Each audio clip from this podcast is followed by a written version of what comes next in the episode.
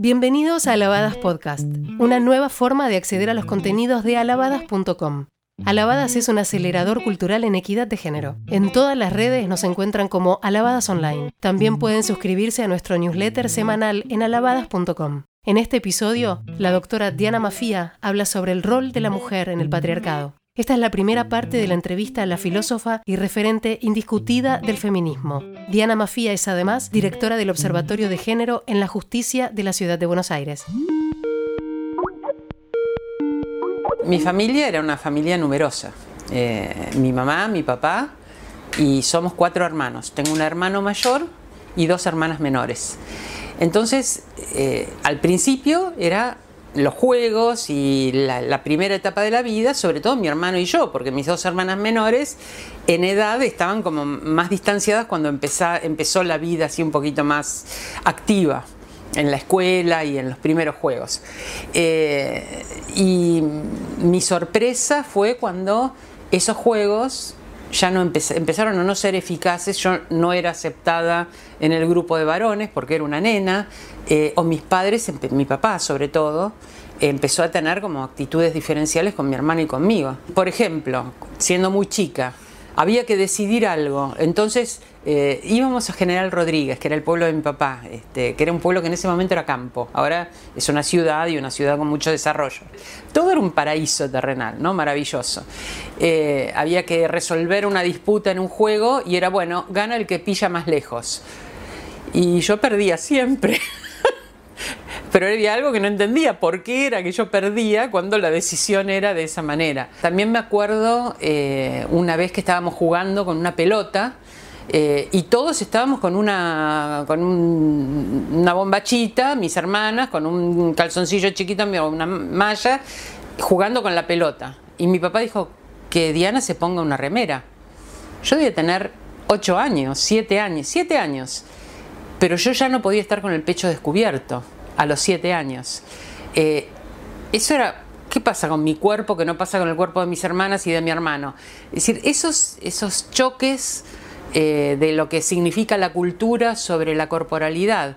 Las diferencias que no advertís, o porque son biológicas y no las tomaste en cuenta como, como relevantes para las reglas, esto se va a resolver de esta manera, de una manera que es muy cómoda para los varones, pero muy ineficaz para las mujeres. Supongamos ahora que no es quien pilla más lejos, aunque simbólicamente siempre es eso, es la extensión de territorio del mamífero masculino, sino que es una regla meritocrática del CONICET. Pero da la casualidad que queda cómodo para los que inventaron la regla y no queda cómodo para quienes llegamos un poquito tarde a ella y decimos, bueno, es meritocrático, me someto a la regla, sí, pero sos diferente. Entre otras cosas porque vas a gestar y parir o tenés la posibilidad de gestar, parir y lactar, que es una diferencia que hace a los cuerpos. Pero el cuerpo gestante tiene potencialidades que el cuerpo no gestante no tiene. Entonces, ¿las vas a realizar? ¿No las vas a realizar? En algún momento las mujeres tenemos que deliberar sobre eso, porque tenemos esa posibilidad. Entonces tenemos que pensar, ¿lo voy a realizar o no lo voy a realizar? Esa es una deliberación que en los varones puede durar toda la vida. Los varones pueden decidir a los 80 años ser padres, las mujeres no. Tenemos nuestro reloj biológico. Entonces, esos condicionamientos del cuerpo y las reglas sobre el cuerpo de la mujer. ¿Qué pasa si yo no me tapo? que estoy eh, dando una señal de que un cuerpo que esté más descubierto de lo que la norma dice que tiene que estar. Bueno, no hay más que ver cómo reacciona, cómo se reacciona socialmente o cómo reacciona incluso la justicia cuando hay situaciones de abuso con las mujeres. Sistemáticamente la pregunta es cómo estaban vestidas. Sistemáticamente la pregunta es cómo estaban vestidas. Y es muy interesante, hace poco hubo una, eh, una muestra a raíz de este cómo estábamos vestidas, de ropa que usaban las mujeres que habían sido violadas. Eh, una investigadora se preguntó, ¿cómo, pero ¿cómo estaban vestidas? ¿Hay una manera de estar vestida que signifique este cuerpo es violable, este cuerpo es apropiable violentamente? Y entonces comenzó a vincularse con mujeres que habían sido violadas y a pedirles si recordaban cuál era la ropa. Y muchas de ellas donaron la ropa y ella hizo una muestra de cómo estaban vestidas. Si uno ve la diversidad y que podés estar tapada hasta acá, y el que se apropia violentamente de tu cuerpo es porque es un violador, no porque vos le diste alguna señal de que ese cuerpo era apropiable. Sin embargo, hay códigos y tenemos que conocer esos códigos. Cuando las mujeres nos enfrentamos con esa regla de cómo ir vestidas, a veces reaccionamos ante esa regla, a veces no, a veces la aceptamos. Cuando nuestras hijas comienzan a ser un poquito más autónomas, nos replanteamos la regla.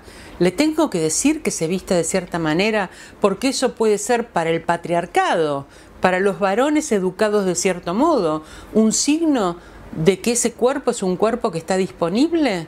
¿Cómo aprende un varón que un cuerpo en la calle es un cuerpo disponible? Desde muy chica entonces esta cuestión de querer comprender la regla eh, y las diferencias entre varones y mujeres y la justicia, para mí fueron vivencias muy profundas. ¿no?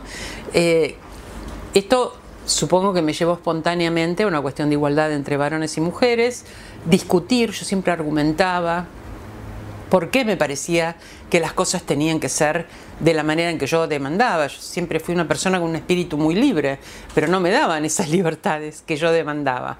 Eh, la libertad que yo me demandaba es yo me hago responsable, no me pongas un horario para llegar, porque lo que yo pueda hacer lo puedo hacer en cualquier horario, y entonces me estás impidiendo ir al cine ir a una fiesta porque me pones un horario, como una especie de signo externo, que los vecinos vean que yo llego temprano, no que yo me porté como considero que hay que portarse.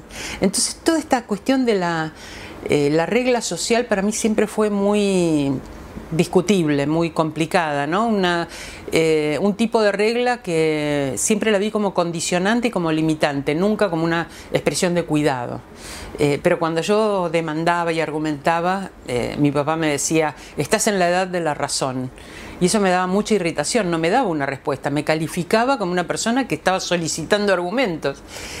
Seguí filosofía, siempre solicité argumentos y nunca me alcanzaron. Por eso hago filosofía, ¿no? Porque realmente me parece que cuando argumentamos eh, siempre hay algo más allá que podemos preguntar y nunca son implícitas esas cosas, nunca son aceptables desde el comienzo, siempre las puedes cuestionar. Entonces ahí estamos, cuestionando las reglas.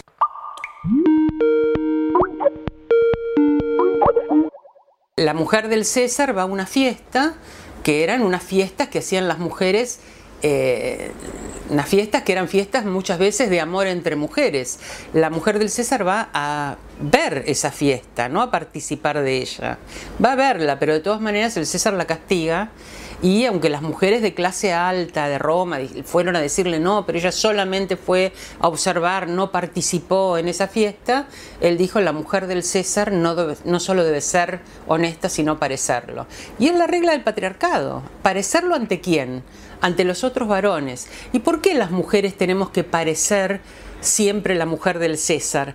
Porque la mujer que no sea propiedad privada de un varón es una mujer que es propiedad colectiva de todos los varones. Entonces no es que podés ser una mujer libre y dueña de vos misma. Vos podés ser la mujer de un varón y serás una mujer decente, doméstica, con ciertas eh, indicaciones de cuál debe ser tu vida, o podés ser una mujer que no le pertenece, pero entonces la norma para el resto de los tipos es, si no tengo que respetarla porque es propiedad privada de uno, es propiedad colectiva de todos. Cualquiera se puede apropiar de ese cuerpo. Y esa es una situación, ese es el patriarcado, esa es una situación donde las mujeres que solo pedimos ser dueñas de nosotras mismas, estamos hablando un lenguaje que los varones no pueden aceptar, porque es un enorme privilegio que les da la masculinidad ser dueños de una mujer particular o de todas las que no tienen otro dueño. Cualquiera se puede apropiar de ese cuerpo una mujer sola, sea porque se divorció, sea porque decidió estar sola, sea porque su autonomía es algo muy importante para su proyecto de vida, que puede ser un proyecto de viajar por todo el mundo, de dedicarse a la meditación teológica o de ser una investigadora científica y pasarse las noches en el laboratorio, esa mujer va a ser amenazante para otras, para estar con otras mujeres desde el punto de vista patriarcal, porque podría contaminar esa aceptación de roles que las mujeres tenemos si somos mujeres domésticas. Bueno, es un mal ejemplo. Eh, esa, esa mujer es un ejemplo de alguien que, cuya existencia no depende de un varón. Y yo creo que en el fondo es tan frágil eh, la masculinidad que requiere una dependencia absoluta de las mujeres para sentirse seguros. La idea de que si no les pertenecemos estamos amenazando el vínculo, amenazando el amor, que eh, si, bueno, mucho peor si decimos te dejo y me voy con otro, eso puede ser motivo de un femicidio. Muchos femicidios ocurren porque las mujeres se han separado y los varones no aceptan la separación y mucho menos aceptan que esa mujer pueda tener otra pareja. Entonces la frase, si no sos mía, no sos de nadie, eh, te voy a enseñar quién manda, son los que preceden la apropiación violenta de ese cuerpo. La apropiación puede ser amorosa. Bueno, sos la más importante de mi vida, sos mi mujer, sos la reina del hogar, entonces te quedas adentro. Eh, si no aceptas la regla amorosa, viene el plan B. Y el plan B es, te muelo a palos. Pero vos, este es tu lugar y es el lugar doméstico, no quieras salir de acá te dejo y me voy con otro. Eso puede ser motivo de un femicidio. Hay algunas cosas que fui comprendiendo eh, como, como parte del camino hacia la, libertad personal, que para mí siempre fue un, bien muy importante, muy relevante. Una fue la autonomía económica. Yo empecé a trabajar a los 15 años. Me di cuenta que cada vez que yo pedía plata era ¿Me, puedes dar, supongamos, 200 pesos para qué? Para ir al cine, ¿con quién vas a ir? Con fulanita y manganita. ¿Y qué van a ver? ¿Y a qué hora van a ir? ¿Y a qué hora vas a volver? Es decir, el pedido de dinero era la contraparte de un reporte completo que yo tenía que dar acerca de lo que hacía. Si yo ese dinero me lo ganaba, entonces no tenía, me aliviaba todas esas explicaciones. Tendría otras reglas, como la regla de a qué hora llegas, pero me podía aliviar otro tipo de controles eh, sistemáticos, policiales, sobre cuáles eran mis, eh, bueno, mis expectativas con ese dinero. Empecé a trabajar desde muy chica y no paré nunca más. Eh, daba clases, este, las cosas que uno podía hacer a esa edad. Con eso pagué mi carrera universitaria, con eso pagué mi tratamiento de psicoanálisis, porque desde el punto de mi papá, de vista de mi papá, el psicoanálisis era para putas. O sea, alguien que va a emanciparte también te va a liberar sexualmente. ¿Y qué es una mujer liberada sexualmente? Una prostituta. Entonces, eh, jamás me habrían permitido eh, hacer un tratamiento psicoanalítico.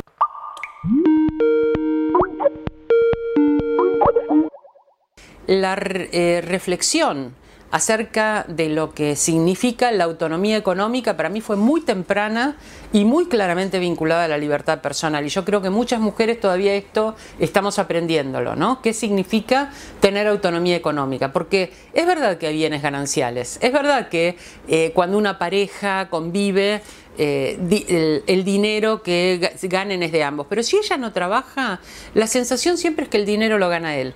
Y en el divorcio las mujeres decían, no, yo no tengo nada, yo nunca trabajé, eh, la casa es de él, el auto es de él. O sea, la percepción subjetiva es que quien no recibe dinero no trabajó. Las mujeres trabajaron. Y una amiga abogada feminista que después fue diputada muchos años, que es brillante, Marcela Rodríguez, tenía un listado de eh, actividades de tarea doméstica. Y le decía, ¿usted qué hacía durante el día en la casa? Bueno, yo llevaba a los chicos a la escuela, los, bañaba, los, les acompañaba a hacer los deberes, los llevaba y los traía en las cosas, actividades que tuvieran, hacía la comida, planchaba, limpiaba. Bueno, a ver, vamos a decodificar esto. ¿Cuántas horas de cuidado? ¿Cuánto cuesta una niñera en el mercado? ¿Cuánto vale ese trabajo? ¿Cuántas horas de cocina? ¿Cuánto cuesta una cocinera en el mercado? ¿Cuánto vale ese trabajo? Cuando se hacía esa suma del valor en términos monetarios del trabajo doméstico, si uno tuviera que tercerizarlo en el mercado, se veía cuál era el aporte de esa mujer a que ese señor pudiera ir a trabajar y que volviera con la ropa sucia, con hambre, cansado y humillado, y se fuera con la ropa limpia, alimentado, descansado y restaurada su autoridad eh, dentro de la familia. Eso, que es trabajo reproductivo, no es reproductivo porque somos biológicamente capaces de reproducir, es reproductivo porque reproduce la fuerza de trabajo. Tiene un valor económico, lo que no tiene es un salario, pero tiene un enorme valor. Y muchas veces esa suma era mayor que el salario que recibía el marido.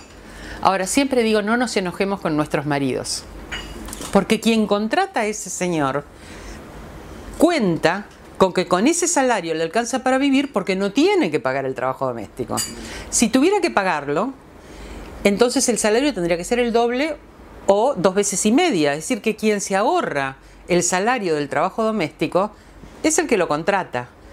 Quien se ahorra el trabajo de hacerlo es el marido, pero quien se ahorra el salario es el que lo contrata. Entonces hay un sistema económico muy fuertemente basado en que las mujeres reproducimos gratuitamente la fuerza de trabajo. Todo el sistema económico cuenta con eso.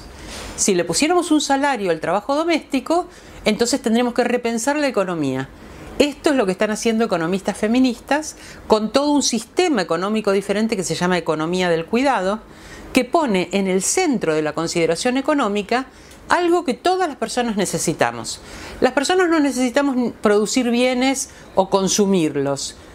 Esto no es universal, pero lo que sí requiere todo ser humano para su vida, los dos primeros años no sobrevive sin cuidado y en muchos episodios por enfermedad, por discapacidad y muy probablemente en la vejez requiere cuidado. Quiere decir que la necesidad de cuidado es algo universal de los seres humanos y la economía no se ocupa de eso. Las mujeres reproducimos gratuitamente la fuerza de trabajo. Un sujeto puede ser un varón, adulto, blanco, rico, eh, capaz y puede concentrar todas las condiciones de privilegio. También hay personas que concentran todas las posiciones de debilidad. Es decir, no solo puede haber mujeres, sino que esas mujeres pueden no ser, pueden ser indígenas o pueden ser afrodescendientes, pueden ser pobres, pueden eh, ser discapacitadas, pueden ser lesbianas. Todo esto puede ocurrir como concentrando las condiciones de falta de poder y de subordinación. Entonces esos extremos nos muestran la crueldad eh, del sistema que, de este sistema que estamos viviendo, pero también muestra que la cuestión de género es transversal. Nosotros podemos pensar, ese hombre rico explota al hombre pobre, pero el hombre pobre tiene poder sobre la mujer pobre, así como el hombre rico tiene poder sobre todas. Entonces, realmente me parece que eh, nuestro pensamiento se tiene que hacer más complejo, tenemos que tratar de levantar un poquito la mira, porque a veces en la privacidad, digamos, de las, de las relaciones que tenemos, eh, la persona que encarna aquello que nos oprime o que nos lastima o que nos maltrata, es algo muy inmediato, pero está representando algo que no es tan inmediato y lo que tenemos que cambiar es esa estructura, porque no es para nuestra vida individual, es para la vida de todas. Si cambiamos la mirada, haremos que el mundo cambie. Esto fue Alabadas Podcast. Podés acceder a nuestro contenido en alabadas.com o en tu plataforma preferida para escuchar podcast. En redes nos encontrás como Alabadas Online y para suscribirte a nuestro newsletter semanal podés ingresar en alabadas.com.